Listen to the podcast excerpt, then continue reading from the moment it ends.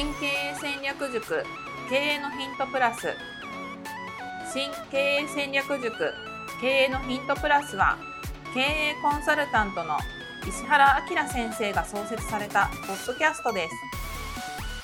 2021年2月からは30社の企業オーナーである小島美希人社長が皆様から寄せられた経営マーケティングビジネスセンス生き方などの分野から聞き手の質問にお答えしながらお話をしていくというプログラムです。それでは今日のプログラムをお聞きください。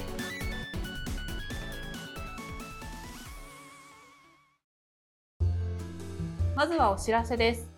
小島社長が経営している株式会社 e メディックのホームページにアクセスしていただきますと小島社長が講師を務める会員制勉強会新経営戦略塾の過去の有料セミナー5本を無料でプレゼントしておりますので、ぜひご覧いただければと思います。株式会社カタカナで e メディックと検索、もしくは概要欄の URL からもアクセスできますので、ぜひお聞きください。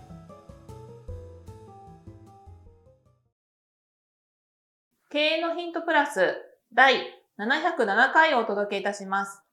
こんにちは。ナビゲーターの加藤真由美です。小島です。よろしくお願いします。お願いします。はい。それでは本日の質問です。以前の動画で小島社長がビジネスは法律が絡むビジネスの方が圧倒的に参入障壁が築きやすいという内容を解説されていました。美容クリニックを経営されたのも医療広告ガイドラインの改正を考えてのことだとお聞きしました。ただ、いざ法律改正をビジネスに活かすと考えても、全くアイデアが思いつきません。ここからが質問です。小島社長が注目している今後の法律改正と、それをどのようにビジネスに結びつけていこうと考えられているのかを可能な範囲で教えていただきたいですといただいております。今回は前回の鈴木の回となります。で、あと僕何を思ってるかというと、やっぱり上場企業とかに勤めてる人、まあその、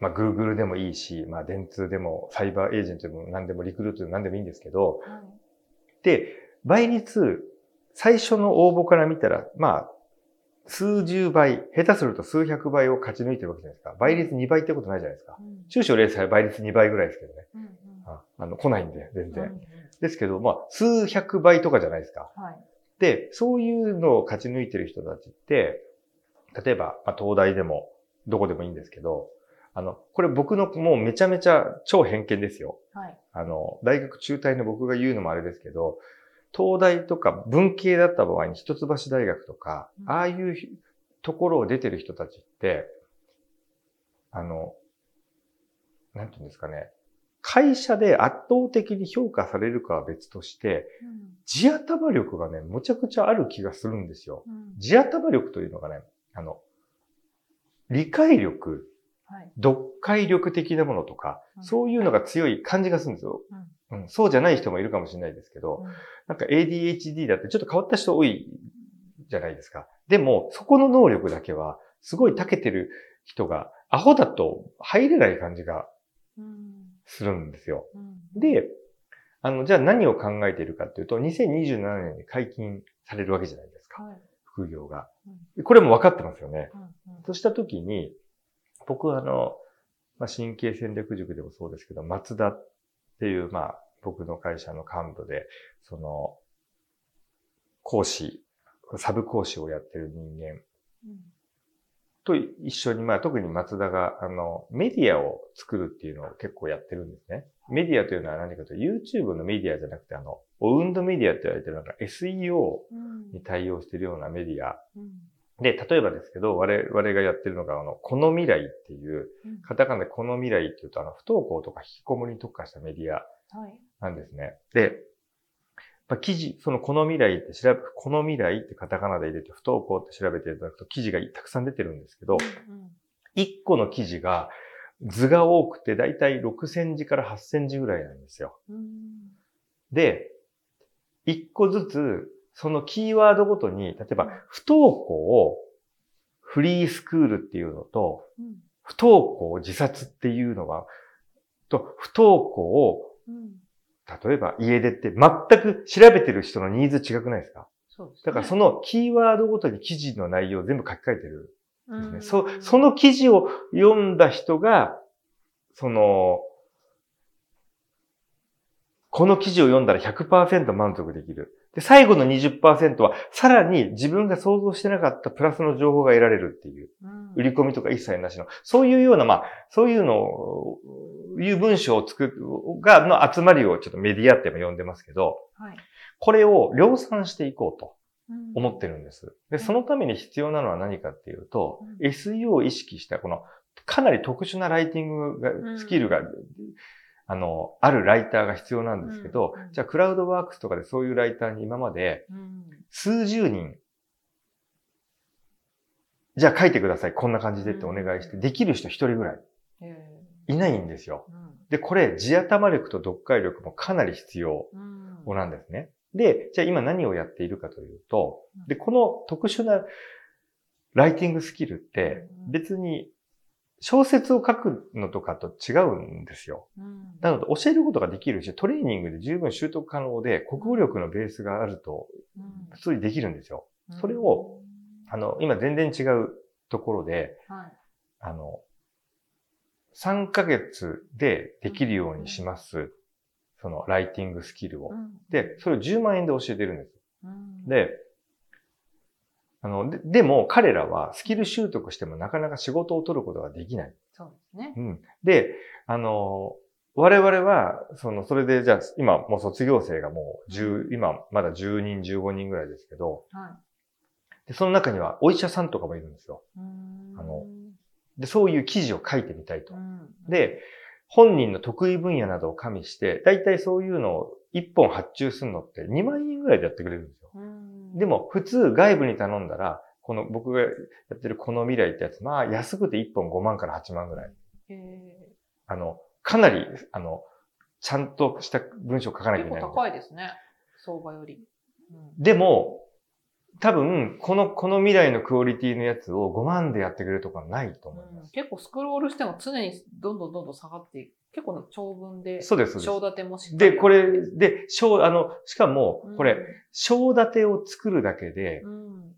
多分、2、3時間かけて章立ても作るんですよ。うん。っていう、ちょっと特殊な書き方をして、で、SEO のことも当然分かって、うん。考えてっていう。うん。そういう書き方をするのを2万円ぐらいで、うん。まあ、彼らに今ちょっとずつ発注してるんですね。ははい。で、あの、し神経戦略塾でも今メディアを作っていて、それもそういう人たちに発注してるんですよ。うんそうなんですよ。そのクリアした、もうそれこういう、今のこの未来のこういうようなレベルの文章をそれぞれの業界で書けるところまでのそのテストをクリアした。それを2万円でやってくれる人たちが今10人15人で増えてってるんですね。うんで、何をやろうとしてるかというと、この2027年までに、うんそういう数十人ライターに外部の人にお願いしてもできないようなライティングのスキルを持ってる人を、まあ、それを100人育てようとしてるんですよ。うんそうすると何が起こるかっていうと、うん彼らって、月に、そうするとじゃあ2、3本やると、それで4万、5万、6万なんですよ。うんで、彼らの地頭力めちゃくちゃ活かせるんですよ。うんでも、そんな1本だけの発注なんて来ないんですよ。うんこれってあの、ニュースサイトの記事の取材ではないんですよ。だから来ないんです、記事が。うんうん、その依頼が。はいそう。でもこちらから依頼がでいくらでもできるので、うんそうすると100人いると何が起こるかというと、例えば月に2本平均で書かせます。うん200本の記事書かせ、書書かせられるわけですよ。うんそうすると何が起こるかというと、こういうメディアって100記事ぐらいまでは SEO の成果出ないんですよ。へ100記事ぐらいからやっと、あの、なんだろう、その、問い合わせが来るよねっていう後ろ。ですね。200、300ぐらい、400ぐらいまで来ると、一気にその、PV 数っていうのが増えてきて、へそうなると、じゃあ、例えば4、2ヶ月で400記事作ります。ーうんうん800万の投資で一つのメディアができちゃうわけじゃないですか。もちろん800万って安くないですけど、そうすると何をやろうと今してるかというと、アクセ、アクセスが確実に見込める。うんじゃあそれが3万まあユニークユーザーで3万 PV、5万 PV、10万 PV あるっていうやつが、じゃあ800万、まあ、そこまでいかじゃあ200本で400万かけました。うん。本来は1000万かのは400万でできました。はい。したときに、まゆみさんどう思います？月に5万人、10万人が見るサイトをうん。できた。うんそこから、そのサイトの後ろを考えていくっていう新規ビジネスって、うん成功確率高い気がしますね。別にそれもうぶっちゃけ何かの高額な業、なんか、まあ、あの、不動産は難しいかもしれないですけど、何か例えば後ろが1資料請求3万円、5万円取れるような業界っていっぱいあるわけですよ。うん。だから、それだったらもう後ろにそのアフィリをつけたら、うん。それだけで一瞬でビジネスがまあ作れる。別にそれじゃなかったとしても。うん。なので、もうその新規ビジネスをやるときにお客さんがいるのがもう保証されている状態から満を持してビジネスが始められるっていう。で、さらに、僕はあの、会社の、まあ、売却っていうのを神経戦略塾でも最終的には売りましょうって言ってますけど、はいまゆみさんが会社、買う派側だったときに、うん。リスティング広告しかやっていない。うん。YouTube しかやっていないっていうのは、ちょっと怖くないですか？バンされたら。そうですね。そう。なので、別にこの SEO メディアだけじゃないんですけど、リスティングもやってます。SE SNS ののいろんな、まあ、TikTok なのか YouTube なのか、インスタかわかんないですけど、発信もやってます。うん。で、SEO 対策をした、じゃあメディアで記事が400本、500本あって、それも毎、さらに、そあの、毎月10本ぐらいずつ記事がもう半永久的に増えていってます。うんっていうメディアと、もあって、じゃあこの3つの集客の軸があって、そこから売り上げがこれだけ成り立たせてるっていう会社の価値って、多分上がる感じがしません？っうん。うん。ていうような、うん。その絶対に難しいライターをうん。うん。育てられるなって思ってるんですよ。そう2027年のうん。副業のに向けて、うん。うん。そういう人たちが自分の地頭を活かせられる領域って僕他にないって思ってるんですね。うん。そうなんですよ。ただ、これも当然、あの、当然というか、証券会社の人が証券会社のことを書けないんですよ。うん。でも、そういうところにいる人たちって、じゃあ、美容のサイト、脱毛のそういうメディアだとしても、あの、なんていうのかな、国語力があるんで、うん。めちゃくちゃ飲み込みが早いんですよ。うん。で、僕はあの、これはなんかね、僕のこれ完全な偏偏見ですけど、はい。やっぱり国立大学を私立で1教科2教科で突破した人と国立、国立ってもまあ、まあ、いっぱいありますけどはい、そこって結構地頭の差ってなんか、すあの仕事ができるかどうかは別ですよ。その会社の中で出世するかは別として、そういう地頭はく明らかにあるなっていうのは、そのライティングダ養成講座に来てる方も見てるんで、経歴も。うん。やっぱりそことね、なんか残念ながらというか、めちゃめちゃその文章力が比例しちゃってるんですよね。そうなんですよ。うん。うん、なので、あの何が言いたいかというと、副業解禁が分かってます。うん。うん。で、そういう人たちが自分たちの何かの能力が活かせて、うん。で、何かの役に立っているう、んしかも自宅でできる。うんこれ自宅でできるんですよ。大きいですよね。大きいんですようん。で。で、じゃあ会社の許可制になったとしてもうん、こういう記事を書いてるんですって、じゃあ自分の業界と接触、あの、てじゃないところ、せまあ、抵触しないのであれば別に、おそらくそれ、アウトでしょってな、なんない可能性が高いと思うんですよ。なのでずっと続いてもらえる。で、他から仕事取れないから、うん。うん。だからお金をもらって、その副業解禁っていうのを餌にして、そういうめちゃめちゃ高学歴な方たちに10万円を払ってもらって、勉強してもらって、優秀な人にだけもうひたすらもう今から仕事を振っていくっていう。う。ん。で、一部はこれあれなんですよ。今はどういうふうにやってるかというと、奥様の口座とかに別に入れて、別にその奥様にお支払いしたっていいわけですよ。うんで、奥様が確定申告すればいいわけで、うんとかっていうような、うんまあいろんなやり方があるじゃないですか。そうなんですよ。そうすると、っっていう、こんな感じですね。副業解禁というのかな。想像していくんですよね。で、大事なのはそこから具体的な行動に落とし込んでいくっていう、今みたいな考え方。そう特に今のなんかあんま言いたくなかったんですけどね。そうなんですよ。まあ言ってもちょっとできないかなと思って。うん。言ってできるやつはちょっと、パートナーもいるんで言えないのもあるんですけど、そうなんですよ。だから、こんな感じで考えれば、そんなに難しくなくないですか？難しいっす。難しいですか？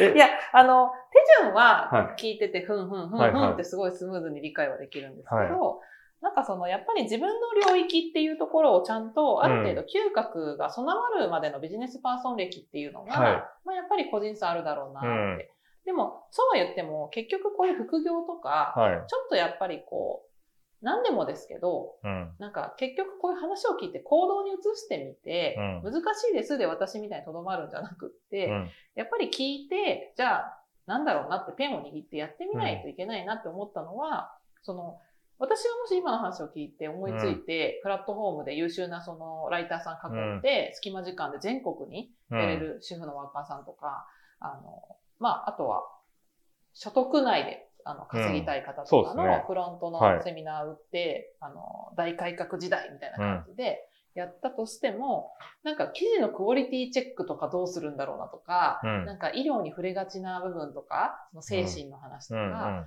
なんかそういうところの監修とかってどうなのかなみたいな、すぐにこうできないメンタルブロックが来るっていうまあか、、実際は、あれなんですよ。じ20本、30本、イメージとしては作る、あの、書くと。うん。で、最初はこちらでチェックしてるんですけど、そうすると、じゃあ、あの、例えば、あの、一番上がブラックだったら、ブラック、ゴールド、シルバーみたいな感じでランクがあって、うん。一番上のランクまで、じゃあ何十本ってクリアすると、あの、同じお金なのに、あの、じゃあ、書くので1本2万円だったのが3本チェックで2万円みたいに変わってくるんですよ。うんそそそういうイメージです。ですねだから、結局チェックする側に、ま、だんだんだんだん回っていく。で、そのチェックって何かというと、さっき言ったように、その構成のチェックなんですよ。あの、あれ構成で半分以上の時間、文章を書くというあの構成に時間かけてるんですよ。うんひたすら調べて。そうなんですよ。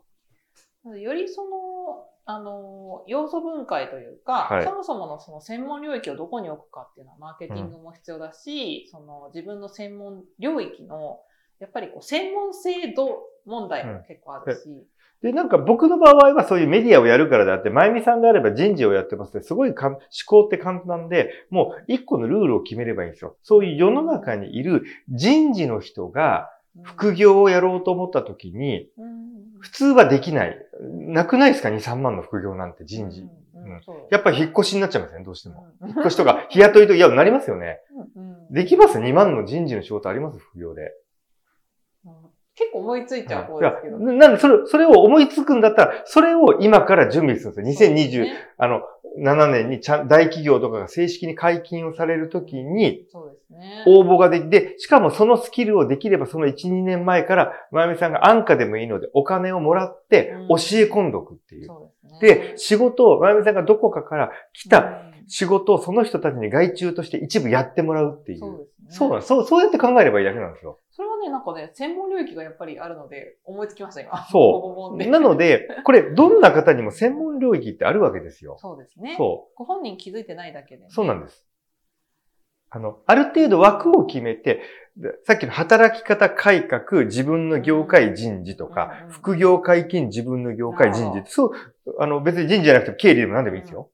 もう、だからちょっと考えやすくなるそう、そんなに難しくないんですよ。そっかそっか。あ、そう。でも、わからなかった理由が、はわかりました。今聞いてた小島社長の領域が自分の専門外だったから、ちょっと距離が遠くなっちゃってたんですけど、そうですね。プロセスを聞いて、そうですそうです小島社長が私の身になってわざわざ階段を降りて今喋ってくださったんで、そう。あの、当たり前ですけど、僕がたまたまその周りにその昔美容クリニックともやってたし、あの、だから、ママニアックな領域っていうかね、専門が終わりなので。ですよ。で、まゆみさんの人事の領域なんて僕、うんあの、中小企業の経営しかやったことないし、もう正直言って経歴なんてまあ嘘だろみたいな、あの、適当な、もううん、そういうのばっかりが求人で来るわけですよ。うんそういう求面接しか、まずもう本当のこと言ってると思ってないですもん。うんまあ、名前は本当だろうと。いや、本当に適当なことばっか言うんですよ。それを聞いて驚きました。そうなんですよ。だって、大手に入れないんですから、求人それで来るって。紹介で来るんだと別ですけどね。そうなんですよ。うん、だから、わからないんですよ。だからみんな、あの、僕のやつは、その、例えばあと僕はオウンドメディアとか、そういうのがわかるから、うんそれ仕事でやってるからねであって、SEO 別にあの、オウンドメディアがいいっていうことではないので、そうねなんですよ。うんその思考プロセスっていうのが分かっていただけると、チャンスって無限にあるんで、うんあとは必ずそのフロントとバックエンドまでどうするかってそうですそうですいうところはい。ですかね。はい。はい。わかりました。はい。はい。ありがとうございます。はい。今回はここまでとなります。経営のヒントプラス第707回をお届けいたしました。最後までお聞きいただきありがとうございました。ありがとうございます。今日のポッドキャストはいかがでしたか？番組では小島社長への質問を募集しております。メールアドレス info アットマーク aim.jp 宛てに質問内容を記載の上、件名を経営のヒントプラスの質問と明記してお送りください。メールアドレスはポッドキャストの概要欄にも記載しておりますので、そちらもご確認ください。それではまたお耳にかかりましょう。ごきげんよう。さようなら。